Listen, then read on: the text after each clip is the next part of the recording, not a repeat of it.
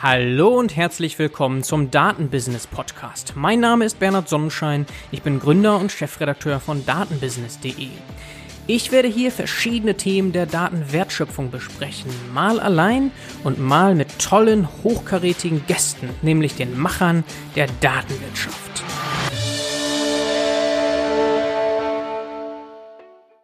Seit gestern kann man endlich die Corona-Warn-App im App Store runterladen.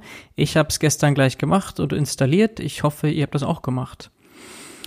Ja, natürlich auch auf LinkedIn gibt es sehr viele Beiträge dazu. Da ging es auch heiß her mit Kritik. Was ich ein bisschen schade finde eben dabei, dass man natürlich auch sieht, immer wieder, welche Interessen dahinter stehen. Also gerade wenn es um die Kosten geht, die ja relativ hoch ausgefallen sind, mit 20 Millionen anscheinend. Euro, dass da natürlich auch immer so mitschwingt von den Kritikern, ja, ich hätte gern den Auftrag erhalten. Was hätte ich damit alles machen können und so weiter. Auf der einen Seite ist natürlich verständlich, dass man da Transparenz haben möchte, aber wenn da so Neid mitschwingt, ist es natürlich auch nicht gerade konstruktiv. Darauf will ich aber gar nicht weiter eingehen, sondern mir ist ein Beitrag aufgefallen, den ich ganz interessant fand, von Janina Mütze, Gründerin und Geschäftsführerin bei Civey. Das ist ein Startup, das sich im Kern um Live-Umfragedaten kümmert. Und die haben eben auch eine Umfrage gemacht zur Akzeptanz der Corona-App. Und das ist natürlich ganz spannend, das tracken die jetzt schon seit einigen Wochen, haben also schon eine ganz gute Stichprobe von einigen tausend Teilnehmern. Und im Moment antworten etwas mehr als die Hälfte der Menschen mit Ja auf die Frage, ob sie die Corona-Warn-App freiwillig installieren möchten. Nämlich genau 52,3 Prozent. Plus minus natürlich einem statistischen Fehler.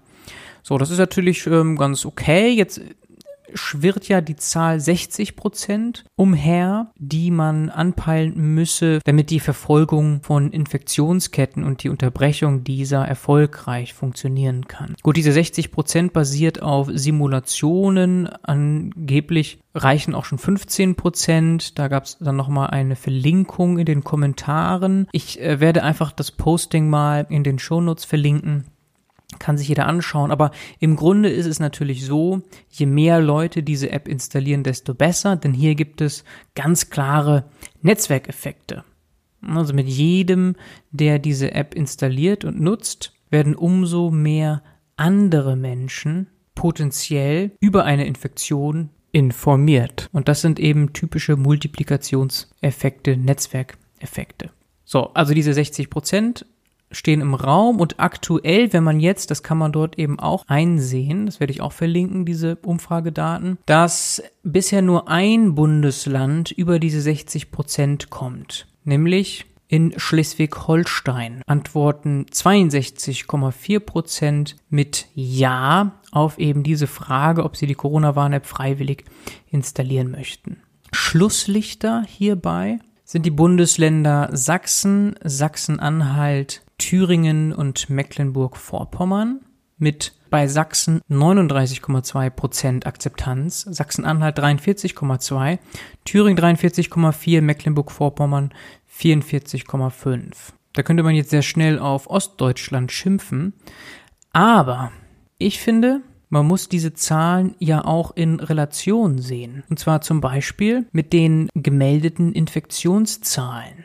Wenn wir uns diese einmal anschauen, pro 100.000 Einwohner, dann ist es so, dass dort Bayern an Platz 1 steht mit 371 Fällen pro 100.000 Einwohnern, Baden-Württemberg Platz 2 mit 323 Fällen, Hamburg mit 288 Fällen, Saarland mit 278 Fällen und so weiter. Und jetzt könnte man ja sagen, dass eigentlich ja in den Bundesländern, in denen sehr viele Infizierte gemeldet worden sind, dass dort die Akzeptanz dieser App am größten sein müsste.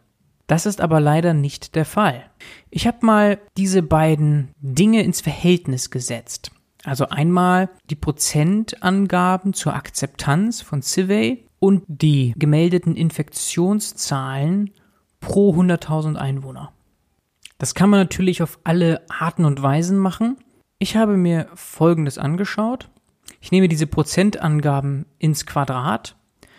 Ins Quadrat deswegen, weil wir bei der Nutzung der App ja, wie eingangs gesagt, von Netzwerkeffekten ausgehen.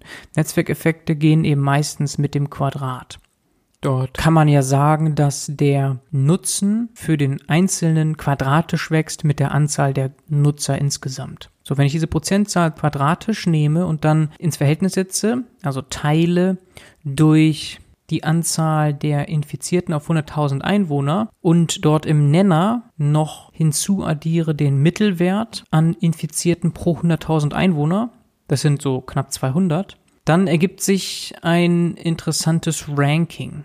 Den Mittelwert an Infizierten addiere ich noch zu den jeweiligen Infizierten pro Bundesland, einfach deswegen, weil wenn jetzt in einem Bundesland zum Beispiel keine Infizierten sind, dann ist ja trotzdem noch die Gefahr da, dass durch die Menschenbewegungen aus anderen Bundesländern immer noch die Gefahr da ist. Also im Grunde enden die Infektionsketten ja nicht an den Grenzen der Bundesländer. Um das zu berücksichtigen, habe ich zu den einzelnen Infektionszahlen pro Bundesland den Mittelwert der Infektionszahlen ganz Deutschlands addiert. Das sind knapp 200. So, wenn ich das mache, kann ich alles in den Show Notes verlinken, dann kann man sich das nochmal anschauen. So, und wenn ich das mache, ergibt sich eben ein interessantes Ranking, normiert von 0 bis 1. Dann ist es so, dass den niedrigsten Wert tatsächlich Bayern hat, auf Platz 2 Saarland und dann auf Platz 3 Sachsen. Und den besten Wert, man könnte das den Corona-Respekt-Score nennen oder so ähnlich. Auf jeden Fall den höchsten Score erhält dann Schleswig-Holstein. Schleswig-Holstein hatte ja auch tatsächlich die höchste Akzeptanz der App und gleichzeitig eben relativ wenige Infizierte, nur 109 pro 100.000 Einwohner. Ne, und den zweitbesten Platz hat dann aber sogar schon Mecklenburg-Vorpommern. Die haben eine relativ geringe Akzeptanz, aber die haben die niedrigste Infektionszahl, nur 49 pro 100.000 Einwohner. Und so eben ins Verhältnis gesetzt, ist zumindest in diesem Ranking für den Corona-Respekt Mecklenburg-Vorpommern weiter oben. So, aber eben wie gesagt Schlusslicht Bayern, Saarland und dann eben Sachsen. Aber eben vor allem muss man hier sehen, Bayern und Saarland haben beide relativ hohe Infektionszahlen und trotzdem anscheinend eine geringe Akzeptanz der App. Nun muss man sagen, es gibt Dunkelziffern bei den Infektionen sicherlich und es gibt einen statistischen Fehler bei den Survey-Zahlen so weiter. Es gibt verschiedene Fehlerquellen, aber also man kann das ja schon so interpretieren, man kann das aber ja schon so deuten, dass man schon in Bayern und Saarland besonderen Wert darauf legen muss, dass diese App an Akzeptanz gewinnt. Ich finde, dass man hier an diesem Beispiel schön sehen kann, dass durch die Verbindung von verschiedenen Datenquellen nochmal ein interessanter Blickwinkel entstehen kann. Auf der einen Seite Survey die Akzeptanzprozentzahlen, wo eben der Osten leider sehr schlecht abschneidet. Und dann aber, was die Infektionszahlen angeht, mit Bayern, Baden-Württemberg, Hamburg, wir da eben nochmal andere Bundesländer weiter oben haben. Und wenn man diese Zahlen verbindet, dann schneiden Bayern und aber auch eben das Saarland schlecht ab. Das gesamte Ranking und auch nochmal kurz beschrieben die Methodik dahinter, die, wie gesagt, eine gewisse Willkür hat und auch gewisse Fehlerquellen mit sich bringt, werde ich gerne auch nochmal in die Shownotes packen. Das war's für heute. Bleibt gesund. Ciao, ciao.